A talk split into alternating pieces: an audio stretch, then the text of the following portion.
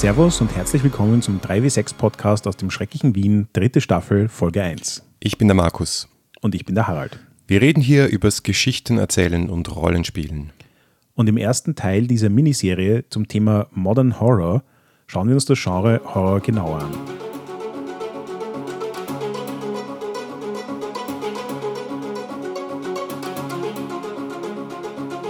Gut, Markus, das wird also diesmal eine ganz, ganz besondere Episode. Also erstens die dritte Staffel. Woo! Äh, ja, ist arg, so weit sind wir schon gekommen.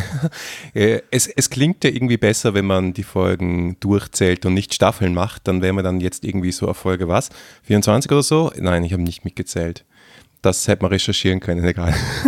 26 wäre das. Dann. 26, ja, ist auch schon mal nicht so schlecht aber es geht ja nicht um die Menge. Ich freue mich aber sehr, sehr auf diese Staffel, weil ich habe wirklich das Gefühl und auch das Feedback, das wir gekriegt haben, bestätigt das, dass wir in der zweiten Staffel mit dieser Miniseriengeschichte und den Schwerpunkten, die wir gelegt haben, ganz gut am Punkt waren.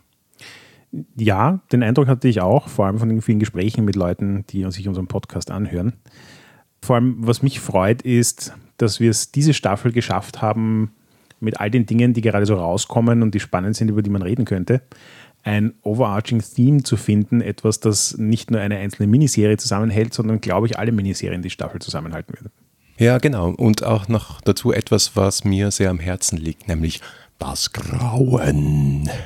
Und das wird insofern ganz, ganz spannend, weil es mir so gar nicht am Herzen liegt.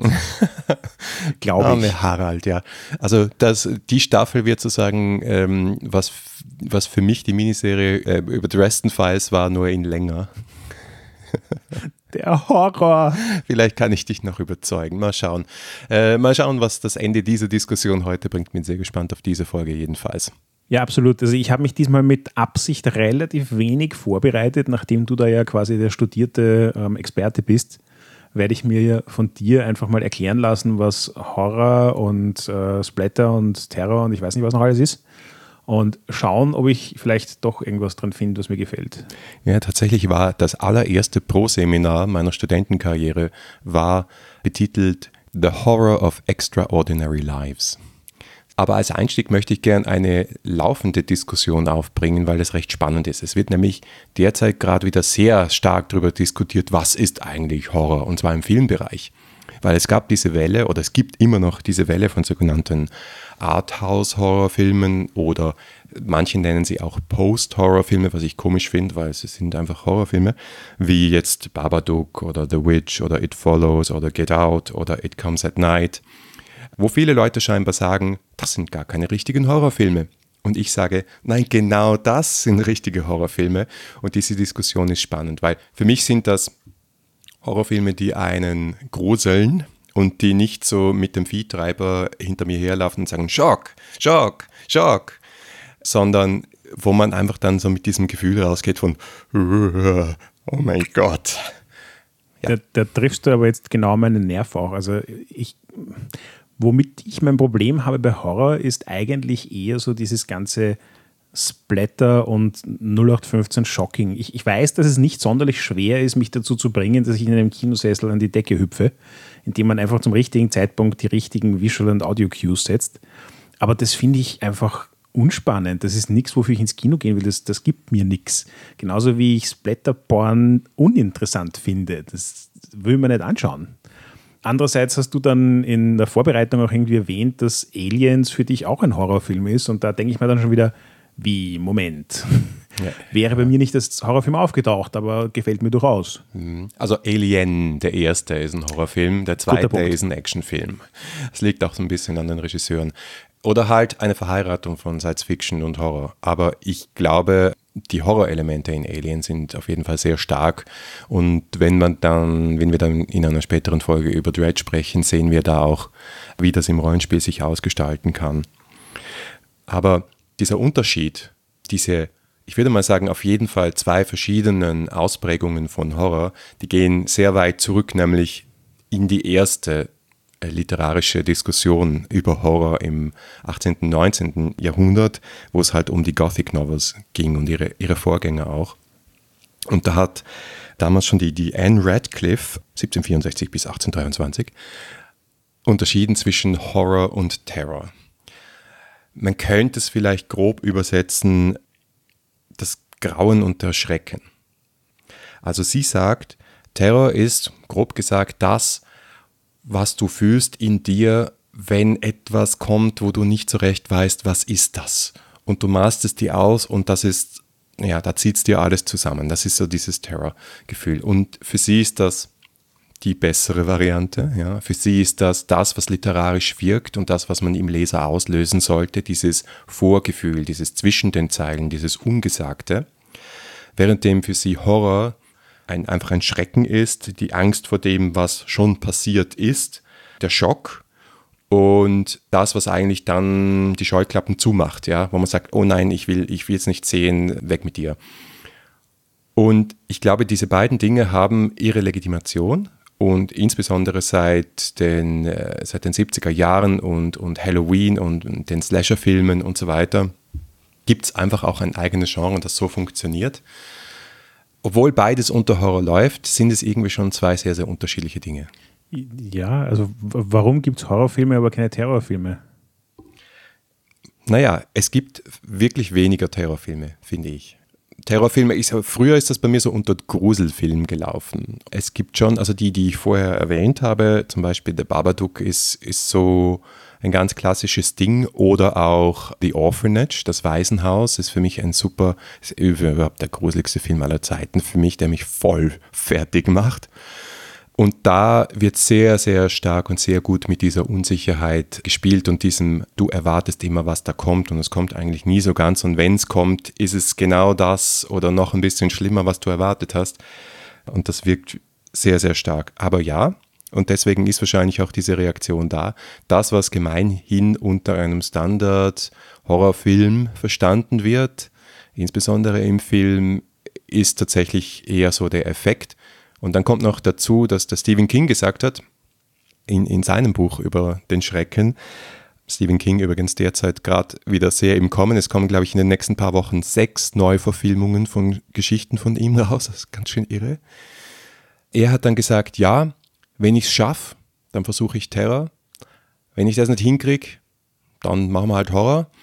Und wenn alles nicht klappt, dann mache ich einfach Ekel. Das geht immer. ich bin nicht stolz drauf, aber ich bin ein einfacher Mensch, hat er dann gesagt.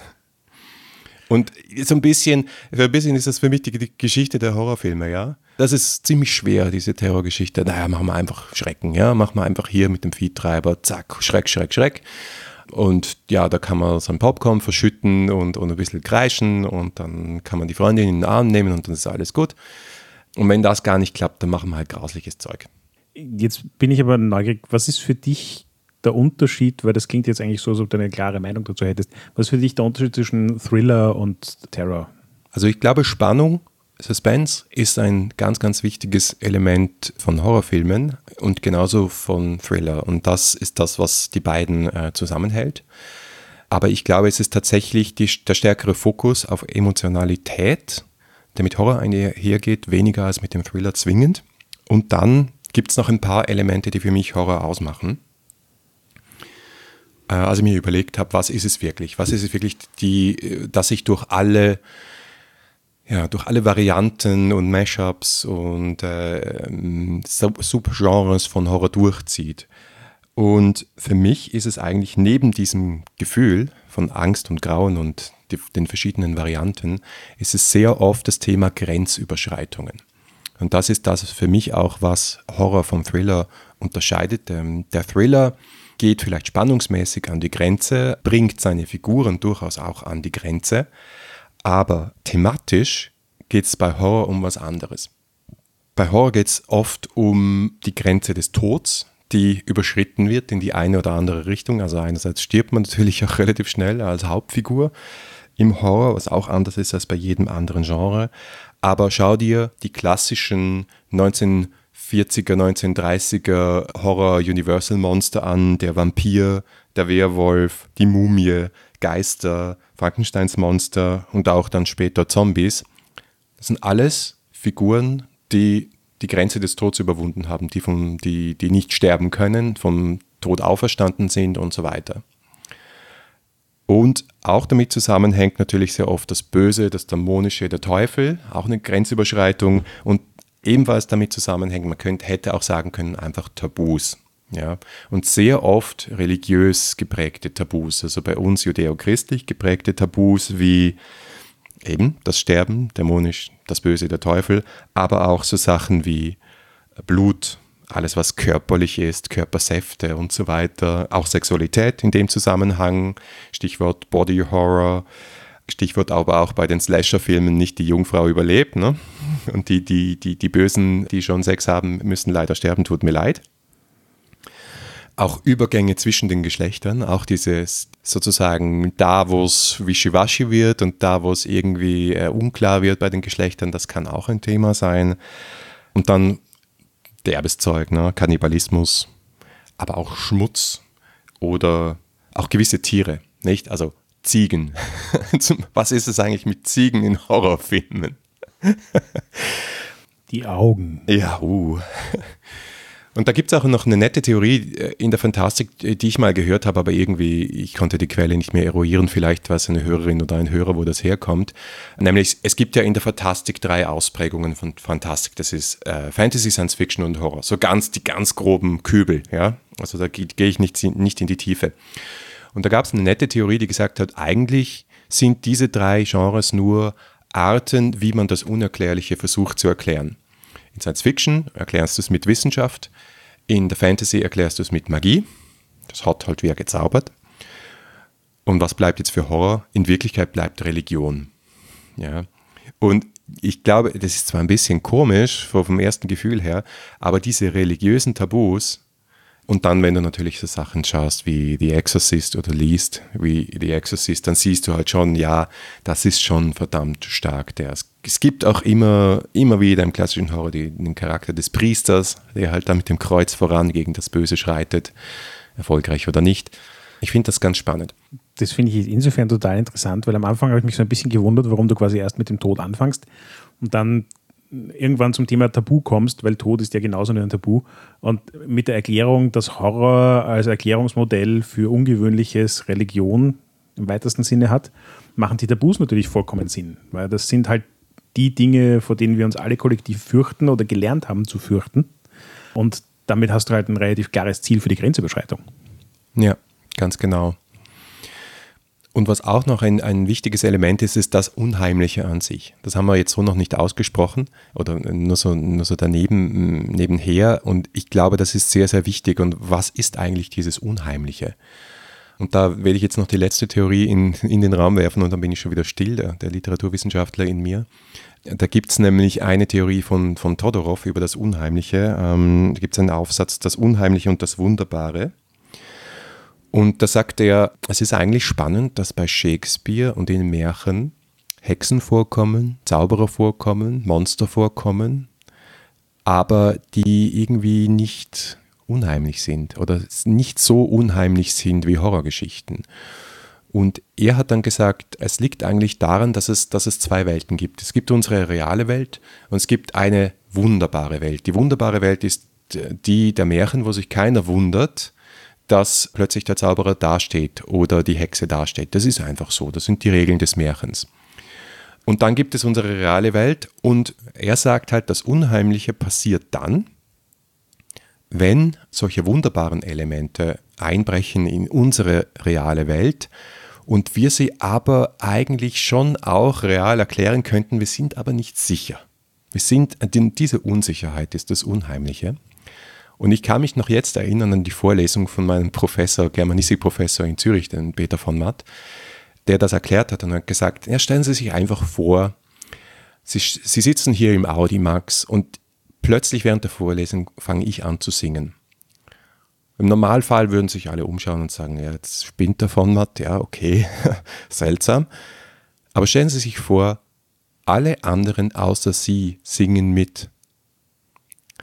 Und dann hast du es verstanden, was das Unheimliche ist.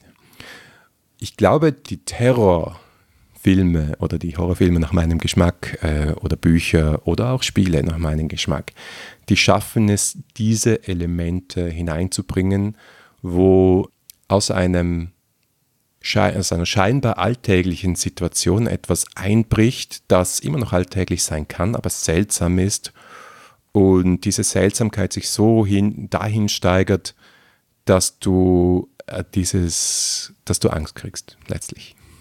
Jetzt beginne ich auch langsam den großen Wurf von Cthulhu zu verstehen, weil alles, was du beschreibst, läuft natürlich darauf hinaus, dass es etwas ist, das an deiner geistigen Stabilität zehrt.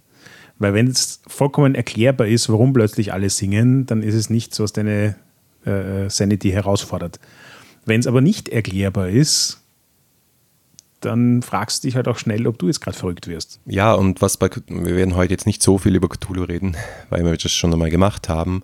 Aber was bei Lovecraft sicher der, äh, ein ganz wichtiger Effekt ist, ist, dass sein Realismus so extrem sauber recherchiert ist und er es sehr geschickt versteht, reale Ereignisse, reale Figuren, reale Bücher, Referenzen so einzubauen, dass du in diese Welt eintauchst und sie vollkommen akzeptierst, wie sie ist und sagst, ah ja, klar, alles klar, 1920er Jahre, Ostküste in Amerika. Und dann ist der Einbruch des Unheimlichen und des Übernatürlichen so, so viel stärker, also wenn du halt schon in einer Fantasy-Welt bist und dann ist etwas grauslich oder schrecklich. Das heißt, eigentlich, wenn ich dich richtig verstehe, ist, ich fand nicht diese Unterteilung mit Fantasy, Science Fiction und Horror eben auch eine sehr interessante. Und das heißt, dass Mischungen daraus aber äh, nur bedingt funktionieren. Oder wie würdest du dir Shadowrun mit Horror vorstellen? Ist das überhaupt noch möglich? Ist das nicht schon eine dermaßen äh, Überspitzung, dass. Es funktioniert immer wieder in einem Setting, das du schon gut kennst, eine Horrorgeschichte spielen zu lassen, so wie du in einem jeg äh, jeglichen Setting eine Detektivgeschichte spielen lassen kannst. Nur manchmal ist es halt leichter und manchmal ist es schwerer. Ja, du meinst, weil es immer darum geht, quasi mit den Erwartungshaltungen der Normen zu brechen. Ja, ganz also, genau. Was die Tabus sind, ist am Ende des Tages egal. Ähm, solange alle die Tabus kennen, kann man sie auch subverten. Ja, das ist richtig. Aber es ist sicher so, dass die horrorflektierten Geschichten, die, die ich aus Shadowrun kenne, eher Horror sind und Schock sind und ähm, an, einfach an die Grenze des Darstellbaren gehen. Ja. Und Tabus, durchaus Tabus brechen, aber nicht so dieses Gefühl, oh mein Gott, äh, ich weiß nicht mehr, was die Realität ist, weil das ja eh schon fünffach gebrochen ist durch Magie und die Matrix und was auch immer. Da funktioniert das auf einer anderen Ebene, wo wir ja schon mal drüber gesprochen haben zum Thema Cyberpunk. Ja.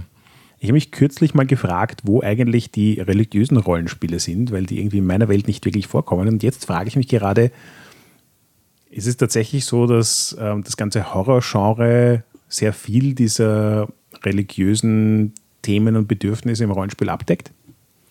Weil, also konkret, wenn ich mir überlege, wie Religion in Fantasy-Settings dargestellt wird, dann hat die nicht sehr viel mit existierender oder realer Religion zu tun. Also so gar nicht. Ja. Es ist so, alles ist übernatürlich, Götter sind angreifbar, ähm, die Fähigkeiten eines Priesters sind bewiesen.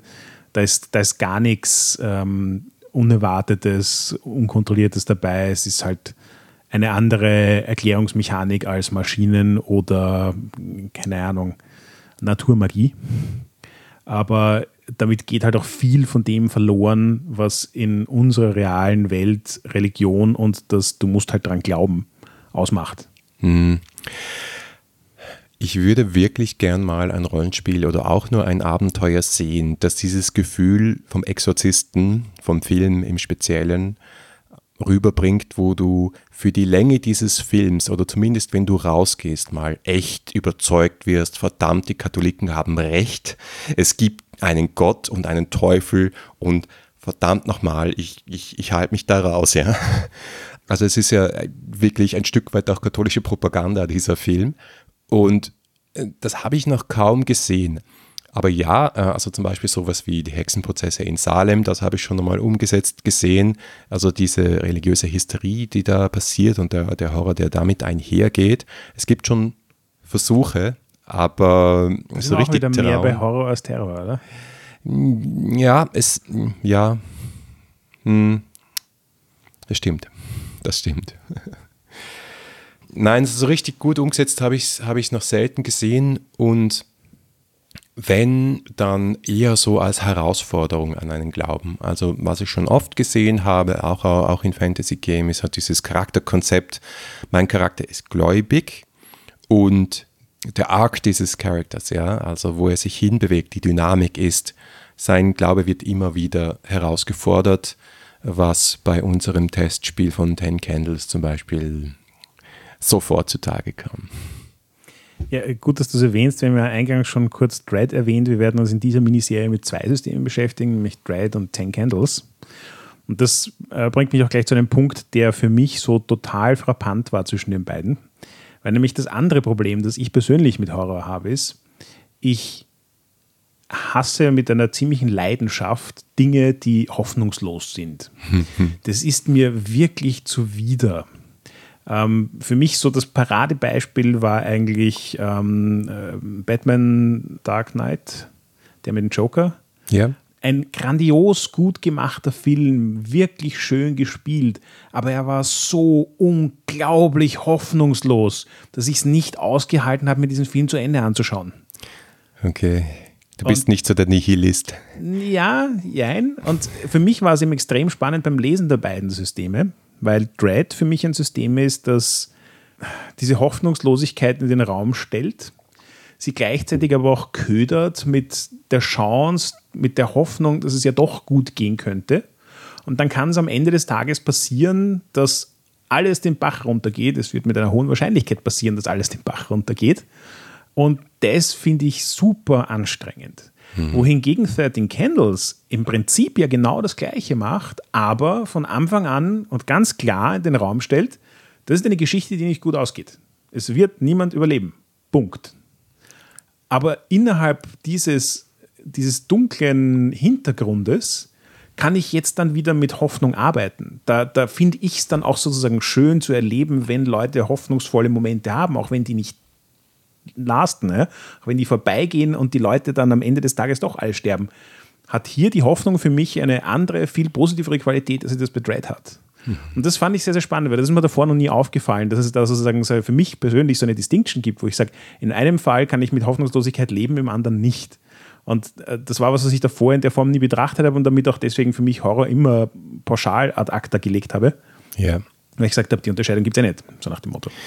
Ja, ich finde in, in Dread, und, und da habe ich auch einiges gelernt, glaube ich, auch über das Horrorspielleiten. Da wird sehr, sehr breit, also die, die Autoren äh, schreiben, also geschrieben hat es eigentlich der Epi alleine, glaube ich, äh, Epidiah Ravacol, guter Name. Also Epidiah schreibt des Langen und Breiten über dieses Thema Hoffnung versus Verzweiflung und dass diese Dynamik im Zentrum von einem Horror-Rollenspiel stehen muss und dass man auf Teufel komm raus vermeiden muss, dass ein Charakter hoffnungslos wird und das sagt, das hat ja eh alles keinen Sinn, wir sterben sowieso alle. Dass er irgendwann zu diesem Punkt kommen kann im Laufe des Spiels, ist eine Möglichkeit, aber äh, wenn er keine Hoffnung hat, dann hat er keinen Grund, in dieser Geschichte zu sein. Dass aber rundherum auch ganz, ganz viel Verzweiflung ist und dass die einfach die Umstände dieser Geschichte und der Ausgang dieser Geschichte wahrscheinlich sehr, sehr schwarz ist. Das ist ebenfalls klar. Und ich glaube, das ist tatsächlich eine schwierige Balance und deswegen reitet er auch sehr äh, darauf herum, dass du versuchen musst oder dass, dass du als Horrorfigur Spieler und ich glaube, das ist ganz, ganz speziell am Horrorrollenspiel, dass die Spielerinnen und Spieler hier so eine hohe Verantwortung haben, nämlich zu sagen, ich suche die, die kleinen Siege, ich suche die kleine Hoffnung. Ich weiß zwar, mein Charakter wird sterben, aber, oder kann sterben, aber vielleicht habe ich dieses eine kleine Kind gerettet. Vielleicht habe ich jemand anderem Hoffnung gegeben. Und vielleicht ist es das genau wert. Also es ist nicht, wir retten die Welt, kann hin und wieder mal bei einer Kampagne vorkommen, sondern es ist, auch wenn ich sterbe oder auch wenn vielleicht nicht alle überleben werden, auch wenn es vielleicht in Summe nicht gut ausgeht, und das ist bei Cthulhu generell so nicht, es schaut schlecht aus für die Welt, ähm, kann ich möglicherweise einen kleinen Sieg erreichen und der ist für mich und für diese kleine Gruppe hier wertvoll. Oh, das ist so spannend, da sind wir jetzt gerade bei total bei den Punkten angekommen, wo es bei mir immer die Nackenhaare sträubt. Nein, das sind keine kleinen Dinge. Mir hinzuwerfen, dass es die kleinen Dinge sind, auf die ich mich einlassen muss, die kleinen Siege, die es wert machen. Nein! Das, das, also für, wenn ich das ernst nehme, dann muss das so impactful sein wie nur irgendwie möglich. Es mag sein, dass es ein kleines Ding ist, aber es muss unglaublich viel Hoffnung tragen können. Ja? Ja. Es muss unglaublich viel Potenzial haben. Ja? Und dann ist es auch in Ordnung, wenn das eine kleine Geste ist oder ein kleines Ding, das passiert. Ja? Und wenn ich nach diesen kleinen Dingen suche und die umsetze. Aber ich muss dabei das Gefühl haben, dass es unglaublich viel Potenzial hat. Wenn so ein, ja, ich konnte einem Verdurstenden ein Glas Wasser geben. Mhm. Nein, das ja. macht's nicht aus. Okay. Darauf würde ich mich nicht einlassen wollen. okay, dann nehme ich das Wort klein zurück. Weil es sind vielleicht faktisch kleine Dinge, aber emotional sind es Berge, die versetzt werden. Und es ist sicher auch kein Zufall, dass beide Spiele, die wir jetzt besprechen, eine Opferungsmechanik drin haben. Ist das aufgefallen? Mhm. Es ist so arg, also ich, ich, bin sicher, dass der, dass der Steven, der ähm, Steven Dewitt, der Ten Candles geschrieben hat, sich auch Dread sehr gut angeschaut hat dass er schon einige Jahre länger am Markt ist und sich auch inspirieren lassen hat. Aber ich glaube, die Tatsache, dass nicht nur diese Mechanik drin ist, dass du deinen Charakter opfern kannst, sondern dass es wirklich viel bewegt.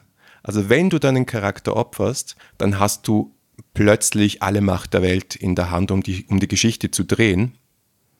Und es ist bei Dread, bei meinen Playtests fast jedes Mal vorgekommen, dass sich jemand geopfert hat, weil er gesagt hat, hm, ich, ich, ich sehe das Risiko und ähm, es ergibt sehr viel Sinn und es ist ein Spotlight-Moment für meinen Charakter.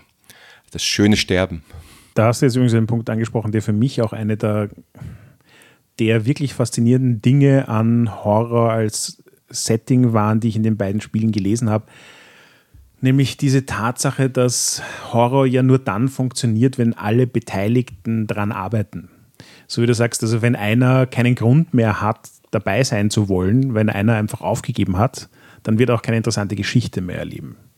Äh, genauso wie es nicht die Aufgabe des Spielleiters sein kann, die Leute in die vollkommene Verzweiflung zu treiben, so schnell wie möglich. Sondern es muss ein gemeinsames Geschichtenerzählen sein, wo es ein Hin und Her gibt, wo man die Balancen, die Grenzen austestet, was geht noch, so dass es noch irgendwie am Laufen bleibt, bevor es auseinanderfällt. Mhm. Ähm, und dementsprechend sind die beiden Spiele für mich halt auch so wirklich pure-hearted Story Games, yeah. weil sie genau diese Balance ähm, zur Kernmechanik gemacht haben. Dieses Hin und Her des Narrativs, das Pacing, das daraus entstehen kann, das, die Bedeutungsebene, die daraus entstehen kann, die emotional intensiven Momente, die daraus entstehen können. Ähm, und das macht es meiner Meinung nach zu einem viel zu einem, einem Story-Game, das viel mehr Impact auf die Beteiligten hat, als ähm, die meisten 0815 Story-Games, über die wir bis jetzt geredet haben. Mhm. Ich glaube auch, bei Horror brauchst du mehr als bei jedem anderen Setting oder Genre im Rollenspiel das Buy-in, ich weiß nicht, wie man das auf Deutsch sagt, die, die, Akzeptanz, die, die, die, also dass sich alle am Tisch einig Beteiligung. sind. Beteiligung. dass sich alle am Tisch einig sind, wir machen das jetzt und wir wollen wir wollen, dass wir gemeinsam auch an die Grenzen gehen und emotional was spüren. Und dann kommt natürlich immer gleich der Vorwurf, ja, das ist halt nur so Stimmungsspiel. Ja, ihr macht die Kerzen an und, und er erzählt euch gruselige Geschichten, aber das ist halt, ja, da ist auch ein Vorwurf. Mein Gegenargument dann, wofür sonst soll ich Rollenspiele spielen? Also wozu, wenn, aber jetzt ganz ehrlich, das Einzige, was Rollenspiele wirklich genial macht, ist, dass ich Erfahrungen, intensivste Erfahrungen sammeln kann, die ich so im realen Leben niemals sammeln will oder werde. Weil alles andere ist, erfüllt für mich nicht den Sinn von Rollenspielen. Das ist dann mehr so elaborates Brettspielen mit mehr Character Traits. Ja, ich meine, viele Leute haben an diesem herausforderungsgetriebenen Rollenspiel sehr viel Spaß und die wollen halt die taktische Herausforderung, aber wir beide machen ja nicht ohne Grund einen Story Games Podcast. wohl wahr, wohl wahr. Wohl wahr. Ein Punkt wollte ich noch ansprechen, das passt auch sehr gut zum Stimmungsspiel ne, und, und, und das ist auch etwas, was in Dread sehr gut rauskommt und rausgearbeitet wird, nämlich, dass es noch zwei Elemente gibt, die ganz typisch sind für Horror und noch viel typischer für Horror-Rollenspiel und das ist Isolation und Irreführung.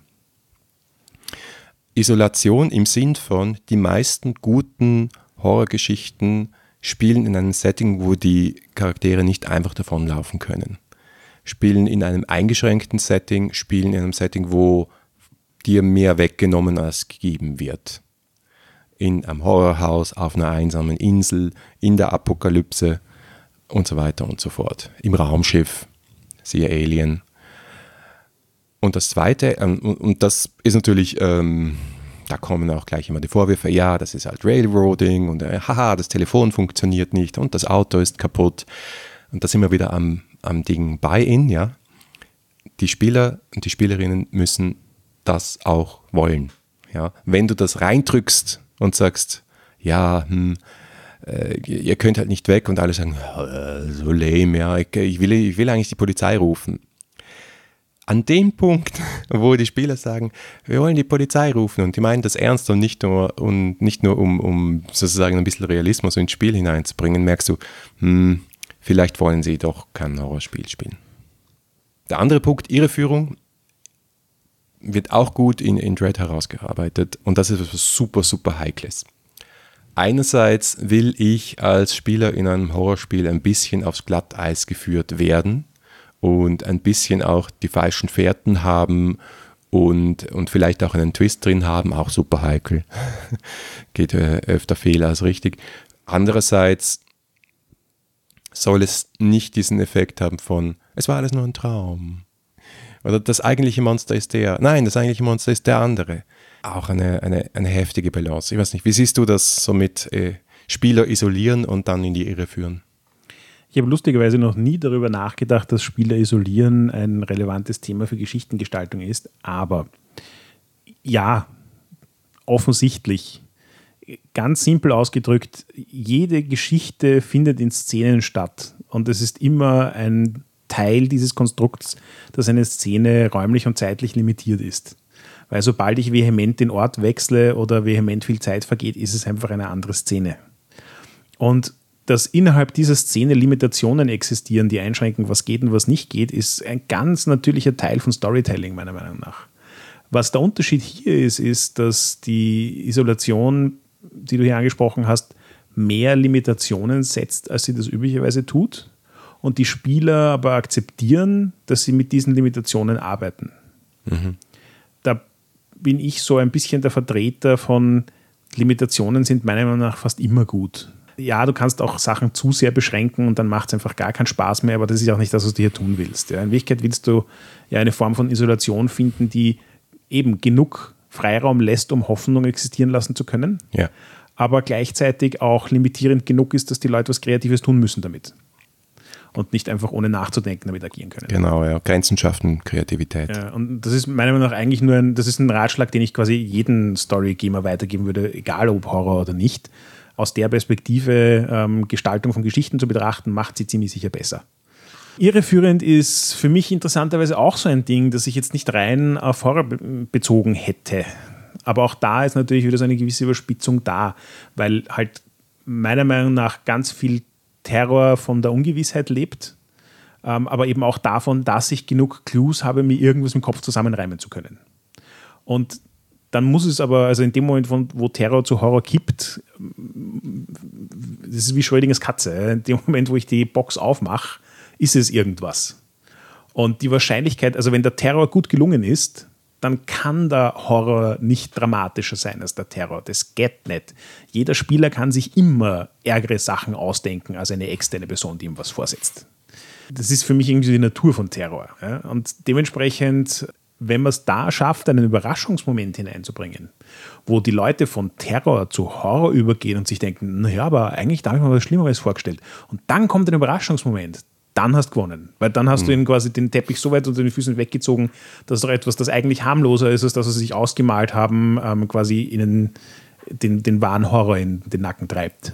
Ja, das stimmt, das ist schön. Wobei es auch eine gewisse nackenhaarkräuselnde Befriedigung äh, gibt darin, sich den ganzen Abend zu denken, oh nein, oh nein, ist es das? Nein, ist es das? Oh mein Gott, ist es das? Und dann ist es das.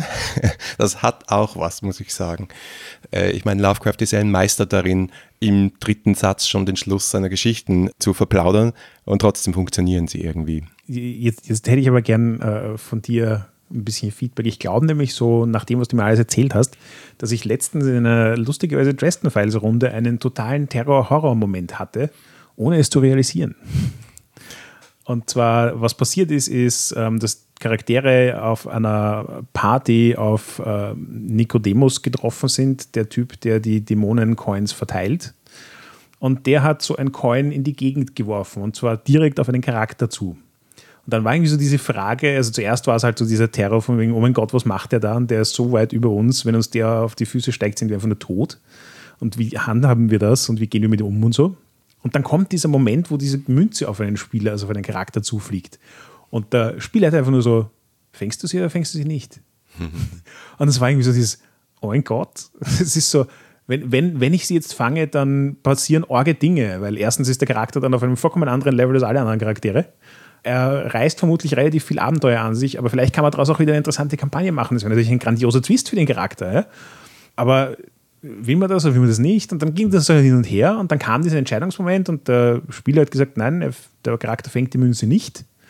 Und dann hat sie der stadtbekannte Schwerverbrecher hinter ihm gefangen. Mhm.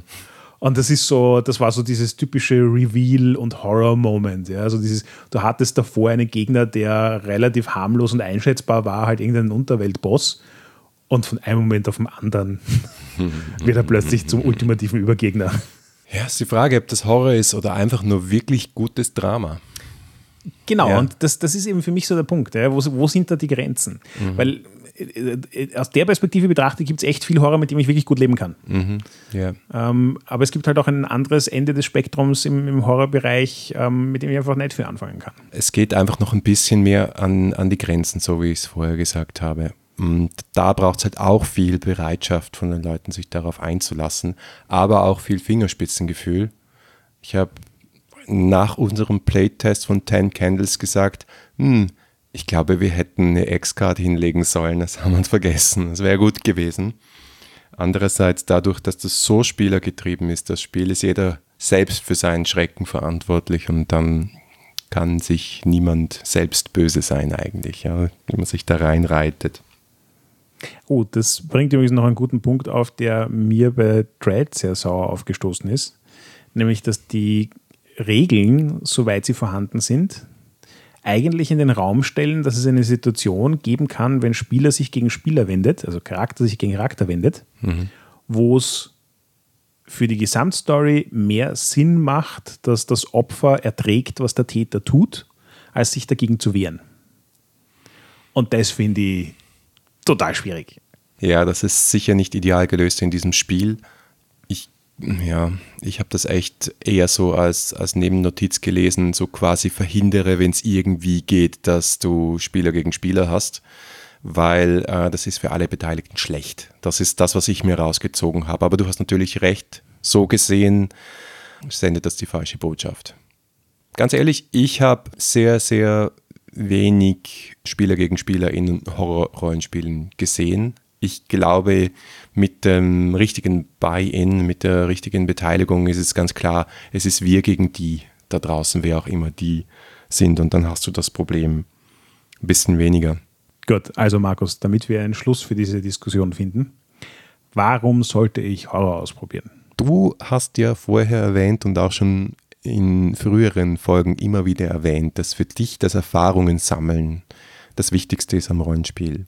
Und meine Erfahrung ist, dass du in One-Shots mit den richtigen Spielerinnen und Spielern, die im Horrorgenre sind, wo du bereit bist, dich so aufzumachen, dass du auch das, was dich wirklich persönlich gruselt, zulässt und dann hoffentlich ein paar Stunden hast, bevor du schlafen gehst, um wieder runterzukommen, dann sind das Erfahrungen, die ich in keinem anderen Genre gemacht habe. Und deswegen glaube ich, solltest du zumindest hin und wieder mal einen Horror-One-Shot spielen. Werte Zuhörer, Sie haben jetzt gerade die Aufforderung gehört, ich werde ihr Folge leisten, wenn Sie nie wieder von mir hören, dann wissen Sie warum.